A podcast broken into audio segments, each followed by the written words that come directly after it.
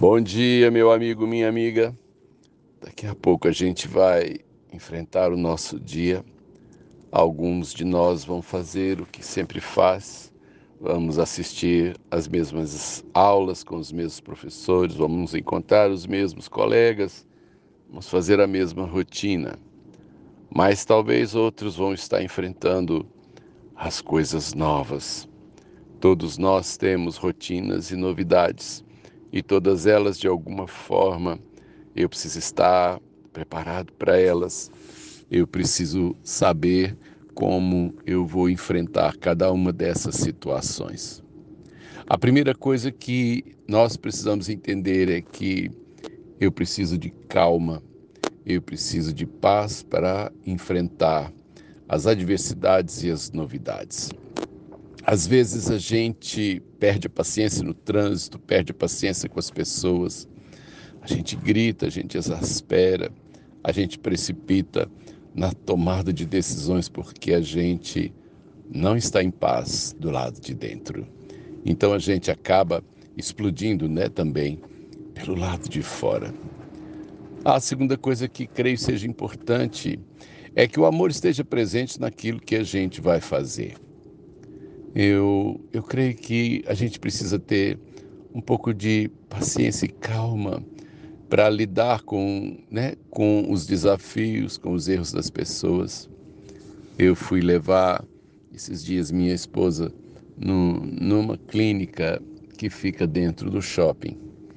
E ao passar pelo contorno, uma, uma senhora colocou metade do carro dela na pista que eu vinha e assim nós quase colidimos. Na verdade, é, a preferencial era minha. E eu te pergunto, quem nunca deu uma mancada, quem nunca deu uma gafe? Eu brequei porque eu, eu não vinha em alta velocidade. Ela parou esperando que eu passasse. E ao invés de buzinar, esbravejar, eu fiz a ela um sinal que seguisse. Ela buzinou para mim e foi adiante. É, a gente pode colocar ira nas coisas que faz. Eu já errei nisso.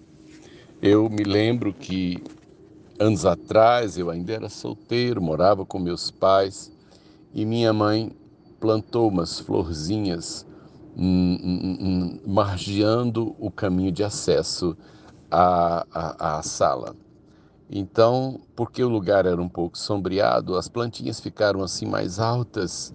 É, é, né, o estilamento é buscar a luz do sol e, e eu sei que quando essa, essas plantinhas uh, eram regadas pela chuva, elas pesavam e elas tombavam no caminho. E eu saía de manhã para ir para a aula e quando às vezes tinha chovido, eu passava e aquelas plantinhas molhavam a barra da minha calça. E estava justamente em dias chuvosos e eu falei, quer saber de uma coisa? Esse, essas plantinhas não vão mais me amolar. A gente, quando perde a paciência, a gente perde a razão também e a gente perde a forma melhor de fazer as coisas. Fui lá dentro, peguei uma faca e disse: Hoje eu dou um jeito nessas plantinhas e ao segurar com a mão esquerda para cortá-las com a mão direita, na raiva, na pressa, na ira, eu acertei uma facada no meu dedo indicador. É, eu vi o, o, branco do osso exposto, exposto ali naquele momento. Se a faca tivesse pego um pouco mais perpendicular, talvez eu tivesse amputado meu dedo. Foram 17 pontos, foram vários dias para recuperar, né, cicatrizar depois. Foram tempos de fisioterapia. Tudo porque eu me irei, tudo porque eu resolvi fazer algo com raiva. A raiva é, é corrosiva. A raiva nos consome por dentro, nos altera os hormônios, nos tira a paz, né? É, estraga mesmo a nossa alegria. É, o Senhor Deus disse que a gente deveria cuidar muito né, dos impulsos que emergem do coração.